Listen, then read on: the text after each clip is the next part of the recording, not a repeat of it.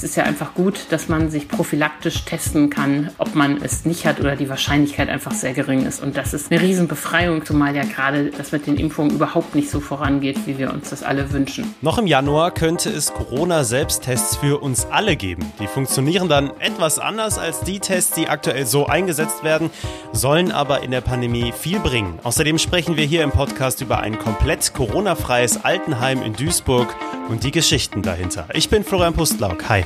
Bonn Aufwacher. News aus Bonn und der Region, NRW und dem Rest der Welt. Bevor wir anfangen, einmal noch der kurze Hinweis, dass wir uns weiter freuen über euer Feedback. Wie findet ihr im Podcast? Wie findet ihr das Format? Ihr könnt uns gerne schreiben. Wenn ihr was anderes noch hören möchtet, eure Ideen, alles an aufwacher.rp-online.de. Wir lesen wirklich jede Mail durch und sprechen da auch drüber bei uns im Team. Und ansonsten, wenn wir euch einfach gefallen, dann empfehlt uns gerne weiter. Da haben wir natürlich auch was von. Viele von euch wurden bestimmt schon mal auf das Coronavirus getestet. Ich habe auch schon ein paar Tests hinter mir. Einmal den PCR-Test nach einem direkten Corona-Kontakt und ein paar Mal schon den Antigen-Schnelltest. Zum Glück war das immer alles negativ. Immer musste aber geschultes Personal den Test durchführen. Selbst durfte ich das nicht machen. Und das könnte sich bald ändern, erwartet der Apothekerverband Rheinland. Ende Januar könnten nämlich Corona-Selbsttests für zu Hause erlaubt werden. Antje Höning berichtet darüber exklusiv in der Rheinischen Post. Hi Antje. Wie sollen diese neuen Tests denn funktionieren? Ja, bisher war das ja so, dass die Leute Abstriche bekommen haben im Rachen mit einem Wattestäbchen. Und da hat man gesagt, das kann niemand an sich selbst durchführen, weil der wegen des Würgereizes nicht tief genug reingeht. Jetzt soll es andere Tests geben und die funktionieren so, dass man gurgelt und spuckt, ähm, was natürlich einfacher möglich ist. Und die sind so sensitiv, dass sie auch auf die so erzeugten Proben reagieren können. Das sind die technisch neuen Tests, die da jetzt kommen sollen. Aha, und das, was man ausspuckt, wird dann getestet? Genau, so ist der Plan. Okay, und wie sicher ist das Ergebnis dieser Tests? Also der Goldstandard unter den Tests ist nach wie vor dieser PCR-Test, der in Laboren gemacht wird, wo Viren gezüchtet werden und dann geguckt wird, wie stark die Belastung ist.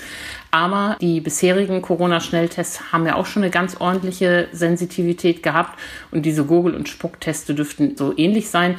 Jedenfalls äh, wird empfohlen, dass wenn man einen positiven Test hatte, dass man dann doch nochmal in so ein Testzentrum geht, um einen PCR-Test machen zu lassen, um das Ergebnis zu bestätigen.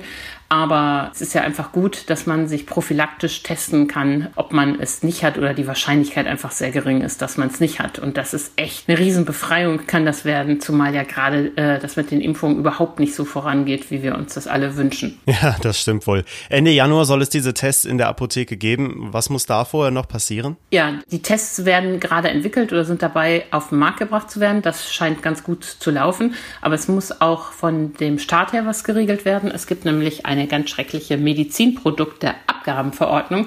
Und danach war es bisher untersagt, dass solche Tests an Menschen zum Eigentest abgegeben wurden. Und diese Verordnung will der Gesundheitsminister jetzt aber ändern. Da liegt uns auch der Entwurf für diese Verordnung vor, wo er reinschreibt, der Arztvorbehalt kann raus, dass solche Tests auch an Privatpersonen abgegeben werden dürfen, über Apotheken oder auch über Drogeriemärkte. Und das muss also auf der regulatorischen Seite sich ändern. Naja, und dann müssen die Unternehmen eben auch schnell an den Start kommen und liefern und die Tests ausliefern. Mhm, das ist ja für die Hersteller eine gute Sache, oder? Ja, für die Hersteller ist es gut, aber die arbeiten ja seit langem auf breiter Front dabei, die Tests zu machen. Die werden ja auch immer verbessert und verfeinert. Toll ist es einfach aber auch später, wenn man sich die ganzen Anwendungsgebiete überlegt. Also wenn du deine Oma besuchst, kannst du dich vorher testen lassen. Wenn du auch im Büro sagst, wir müssen mal wieder ein Meeting machen, das jenseits von online ist, lässt du alle vorher testen. Du könntest in den Schulen viel mehr Testungen durchführen und damit die Basis schaffen, die Schulen schneller wieder zu öffnen oder in Kitas. Also gerade wenn das Impfen nicht klappt, finde ich, ist es eine super Ausweg, um äh, schneller aus diesem lähmenden Lockdown äh, rauszukommen und trotzdem mehr Leute rauszufischen, die es unerkannt haben und äh, weiterschleppen, das Virus. Hm, da gibt's also ganz viele Anwendungsbereiche. Wäre es da nicht vielleicht sinnvoll, diese Tests einfach an alle gratis auszuteilen? Dann könnte man ja auch ganz viele Dinge wieder tun ne? und die Wirtschaft Wirtschaft zum Beispiel wieder herauffahren. ja, das wäre eine feine Sache. Also umsonst wird es sie nicht geben. Der Apothekerverband Nordrhein, der da schon einen ziemlich guten Überblick hat, der glaubt, es kostet 10 bis 15 Euro so ein Test in der Apotheke. Und die Hersteller sind ja keine karitativen Einrichtungen. Die müssen für ihr Geschäft natürlich auch entsprechend entlohnt werden. Das heißt, umsonst wird es sie nicht geben. Inwiefern der Staat dann diese Tests kauft, um zum Beispiel Lehrer oder Erzieher en gros zu testen, wäre ja eine sinnvolle Überlegung. Oder auch was mit Bedürftigen ist. Wenn man will, dass die Leute viel testen, muss man ihnen die zur Verfügung stellen oder die müssen erschwinglich sein. Wahrscheinlich wird es aber auch so sein wie immer in dieser Krise. Am Anfang kosten die Sachen alle irre viel und nachher geht's ja doch sehr günstig. Wenn wir uns an die FFP2-Masken erinnern, die haben ja auch mal Stück 8 Euro gekostet und kosten jetzt 1 Euro. Da ist dann auch mit der Zeit immer Luft nach unten, um das mal so zu sagen. Ja, weiß man schon, welche Hersteller sich da auf dem Markt so tummeln? Das weiß ich nicht, kann ich gar nicht sagen. Ich vermute mal, es sind die, die auch jetzt schon an der Technologie in der Breite arbeiten und die suchen sich immer neue Anwendungsgebiete aus. Vielen Dank für deinen Besuch im Podcast, Antje. Den Artikel dazu findet ihr übrigens auf RP Online, verlinkt auch bei uns in den Show Notes. Es ist eigentlich traurig, dass wir über so ein Thema Thema sprechen müssen. Es zeigt aber, wie schlimm diese Pandemie auch in NRW wütet. Wir blicken jetzt nach Duisburg, eine der landesweit von Corona am stärksten betroffenen Städte. Da gibt es allerdings ein Altenheim, wo das Virus bisher keine Chance hatte. Nicht ein einziger Test im Malteserstift St. Johannes war bislang positiv. Alexander Triesch berichtet für die RP aus Duisburg. Hi. Hallo. Wie ist die Lage denn aktuell bei euch? Ja, sie ist besser geworden in den letzten Wochen. Also die Zahl der Fälle geht zurück und die Inzidenz sinkt auch. Aber es sterben natürlich immer noch Leute und die Zahl der Toten ist so pro Tag zwischen drei und acht oder sowas. Also es ist schon noch sehr angespannt. Es wird langsam besser, aber es ist immer noch nicht auf dem richtigen endgültigen Weg, wo jetzt, wo man jetzt sagen könnte, okay, ist bald hier alles besser. Erzähl uns doch mal von dieser bisher komplett Corona-freien Einrichtung. Genau, das ist das Malteser Stift St. Johannes heißt das Haus. Das liegt im Duisburger Westen und gehört den Maltesern. Dort gab es noch nie einen Corona-Fall, zumindest hat man noch nie in einem Test einen feststellen können. Ja, so richtig wissen die dort auch nicht, woran das liegt. Da gibt's jetzt auch nicht besonders strenge Regeln oder so. Alle anderen Häuser der Malteser haben ähnlich strenge Regeln und äh, dort gab's Fälle in Duisburg. Und das ist das einzige Haus der Malteser, wo es gar keinen Fall gab. Und ich habe lange mit dem Heimleiter gesprochen. Er, er, kann sich das auch nicht erklären und glaubt einfach, dass das nur großes Glück war. Mhm. Und was glaubst du? Ja, also da würde ich ihm jetzt auch mal zustimmen. Also ich hatte aber auch das Gefühl, dass man dort schon sich sehr stark um die, um die Bewohner kümmert und das auch schon sehr wichtig ist, dort die Regeln einzuhalten. Es gibt vor dem Heim auch ein Schnelltestzentrum. Das steht dort seit, äh, seit Dezember letzten Jahres und äh, jeder Besucher muss dort tatsächlich jeden Tag einen Test machen. Es soll auch andere Heime geben, wo das nicht so ist. Da muss man dann äh, zwar auch einen Test machen, aber dann kann man am nächsten Tag nochmal kommen und den Test vom Tag zuvor mitbringen. Und dann reicht es auch. Ja, also ich würde sagen, natürlich ist es wahrscheinlich Glück und gut, dass das zumindest eine gute Geschichte mal ist. Absolut. Du hast ja auch in der Einrichtung Doris Mann kennengelernt. Wer ist das?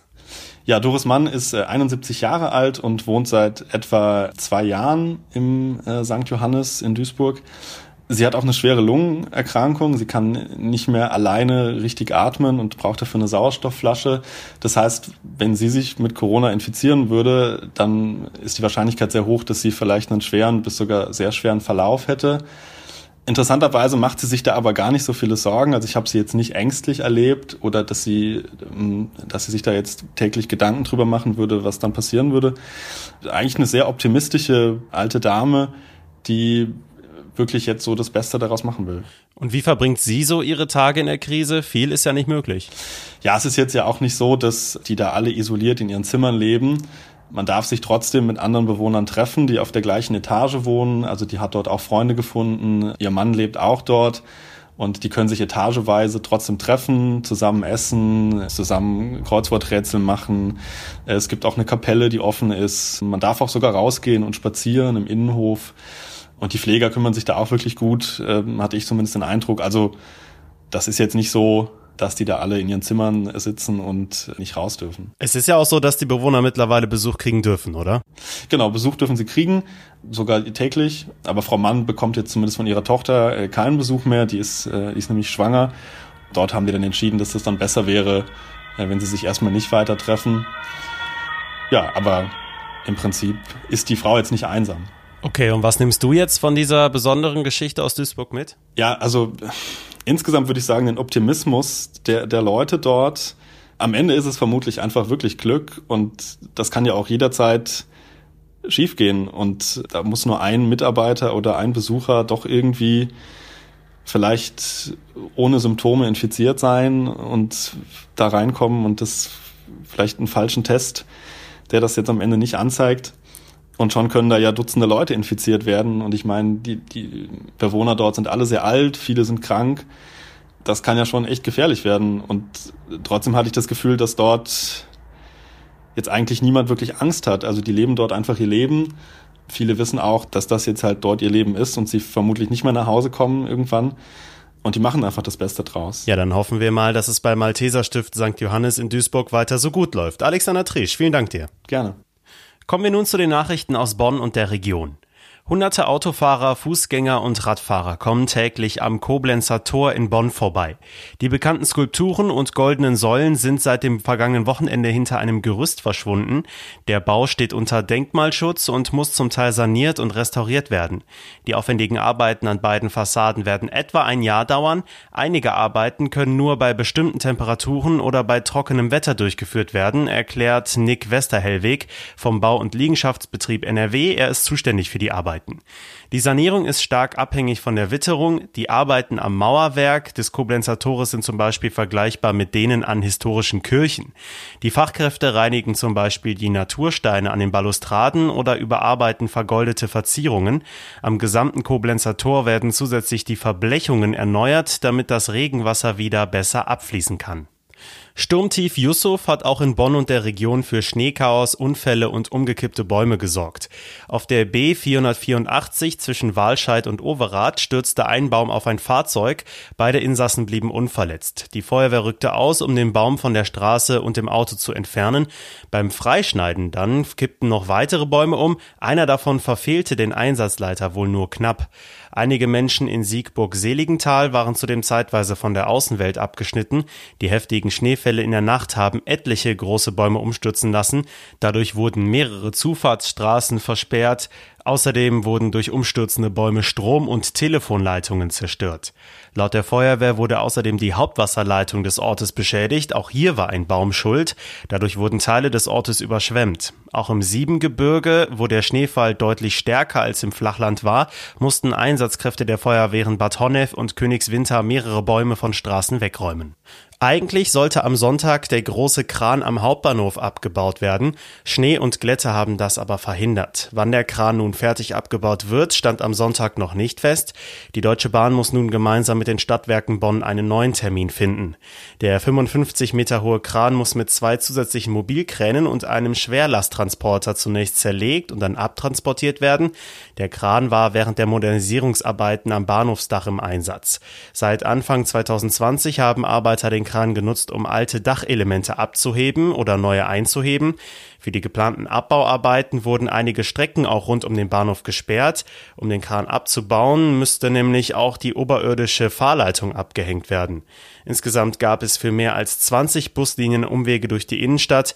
Die vorübergehenden Sperrungen wurden in der Nacht auf Montag erstmal wieder aufgehoben. Und das könnte euch auch noch interessieren. Die AfD sorgte letzte Woche für politische Aufregung ganz abseits von Corona, und zwar mit Klagen und Eilanträgen gegen das Bundesamt für Verfassungsschutz. Damit will die Partei erreichen, dass sie nicht mehr als Verdachtsfall eingestuft werden soll. Heute wird die vorläufige Entscheidung des Verwaltungsgerichts Köln dazu erwartet. Dort waren die Klagen eingegangen. Es dauert bekanntlich noch länger, bis die Impfzentren in NRW an den Start gehen. Am 8. Februar soll es ja inzwischen soweit sein. Aber jetzt werden die ersten Terminvereinbarungen dafür verschickt an Senioren über 80, die nicht in Alten- und Pflegeheimen wohnen. Damit können dann die Termine gemacht werden. Das geht entweder telefonisch oder online. Einfach so, ohne offizielles Schreiben, können die Termine weiter nicht gemacht werden. Seit ein paar Tagen läuft der Testversuch mit Tasern bei einigen Polizeibehörden. Am Sonntag wurde dieses Gerät in Düsseldorf wohl das erste Mal erfolgreich eingesetzt. Und zwar wollte sich im Stadtteil Oberbilk ein Mann das Leben nehmen und sich mit einem Messer tödlich verletzen. Die Polizisten setzten den Taser ein, konnten so den Mann überwältigen und unverletzt in eine Psychiatrie bringen. Die Taser werden derzeit von 400 Beamten in NRW erprobt. Sie können Menschen bewegungsunfähig machen und sollen so Polizisten zum Beispiel auch schützen, ohne dass von einer Schusswaffe Gebrauch gemacht werden muss. Gleich mehrfach könnte es heute Kampfansagen und Kritik in Richtung der schwarz-gelben Landesregierung geben. Zwei NRW-Oppositionsparteien treten nämlich vor die Presse. Einmal die Grünen. Die NRW-Vorsitzenden Mona Neubauer und Felix Banassack geben eine Pressekonferenz zum Jahresauftakt. Außerdem will sich der stellvertretende SPD-Fraktionschef Jochen Ott zur NRW-Schulpolitik äußern. Heute soll das Urteil nach einem Mord an einer Schülerin in Dortmund vor 27 Jahren verkündet werden. Letzte Woche wurden bereits die Plädoyers gehalten. Angeklagt ist ein heute 56-jähriger Mann, der die Tat bislang abstreitet. Er wurde 2018 festgenommen, nachdem er bei DNA-Analysen aufgefallen war. Seit Anfang letzten Jahres läuft der Prozess. Die 16-jährige Schülerin war im Herbst 1992 in Dortmund auf dem Heimweg abends erwürgt und auf dem Schulgelände versteckt worden worden. Das Wetter startet etwas ruhiger in die neue Woche. Am Wochenende kam ja fast überall in NRW ordentlich Schnee runter. Bleibt zwar auch recht kühl bei 1 bis 3 Grad, aber jetzt kann es stellenweise nur noch ein paar Flocken geben. Nicht mehr so viel. Dazu lockert es zwischendurch auch mal auf, zeigt sich die Sonne auch mal. In den Nächten gibt es weiter Frost, der bleibt meist bis in den Vormittag rein. Auch Dienstag geht es in höheren Lagen mit Schnee weiter. Weiter unten regnet es eher bei 0 bis 4 Grad. Richtung Mitte der Woche wird es dann langsam etwas milder in ganz NRW. Das war der Aufwacher am 25. Januar 2021. Ich hoffe, es hat euch gefallen. Wie gesagt, schreibt uns gerne an aufwacher.rp-online.de euer Feedback. Erstmal vielen Dank, dass ihr dabei wart. Ich bin Florian Pustlauk. Ciao. Mehr Nachrichten aus Bonn und der Region gibt's jederzeit beim Generalanzeiger. Schaut vorbei auf ga.de.